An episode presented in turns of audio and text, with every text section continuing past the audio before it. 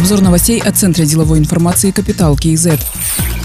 Сегодня Национальный банк объявит очередное решение по базовой ставке. По мнению аналитиков, в этот раз ставка может быть повышена с 9% до 9,25%, передает Интерфакс Казахстан. Руководитель информационно-аналитического центра Телетрейд Сергей Лысаков отметил, что базовая ставка не менялась более года. За это время экономическая ситуация существенно поменялась. Повышение ставки в существующих условиях позволит сохранить темпы экономического развития и одновременно задать вектор сдерживания инфляционных процессов, считает он. Аналитик Freedom Finance Даниэр Уразбаев также полагает, что Нацбанк может поднять поднять базовую ставку. Основной причиной наверняка станет увеличение инфляции в июне до 7,9%, что значительно выше целевого коридора.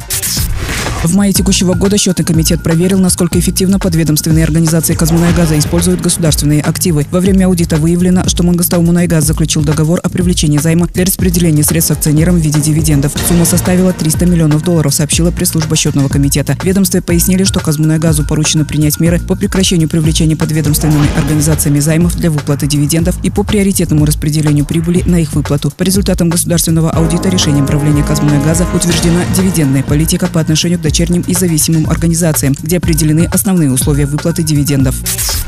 Казахстане продолжают обсуждать проект внедрения цифрового тенге. К участию были приглашены представители банков второго уровня, сообщает Нацбанк. В частности, с игроками финансового рынка обсуждается возможность участия в пилотном проекте. В дискуссии приняли участие 60 человек, в том числе представители финансового рынка и международные эксперты в сфере платежных систем. Во время встречи были представлены анализ международного опыта, требования к участию в пилотном проекте и планы по привлечению участников рынка к разработке новых финансовых продуктов на платформе цифрового тенге. Цифровой тенге может стать новым платежным инструментом в дополнение к уже существующим наличным наличным и безналичным платежам. Его задача – усилить конкуренцию на рынке платежных услуг, ускорить разработку инновационных сервисов для населения, а также повысить доступность финансовых услуг в регионах, говорится в сообщении Нацбанка.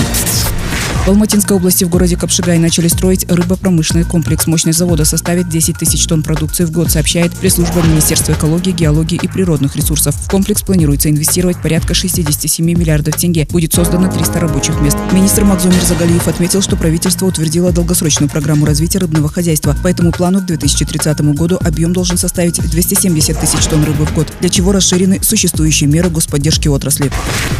Заместителем Акима Западно-Казахстанской области назначен Тимирхан Миндагалиев. В разные годы он работал на заводе «Металлист» предприятия «Орал Автожол», областном филиале «Казахавтодора». Затем занимал различные должности в Западно-Казахстанском областном управлении автомобильных дорог. Был заместителем председателя комитета автомобильных дорог и заместителем председателя правления национальной компании «Казавтожол». С 2020 года работал директором Департамента государственного учета Национального центра качества дорожных активов. Ранее должность заместителя Акима Западно-Казахстанской области занимал Тимуржан Шакимов. В апреле этого года он был уволен по поручению президента президента за ослабление контроля в сфере строительства и ремонта дорог.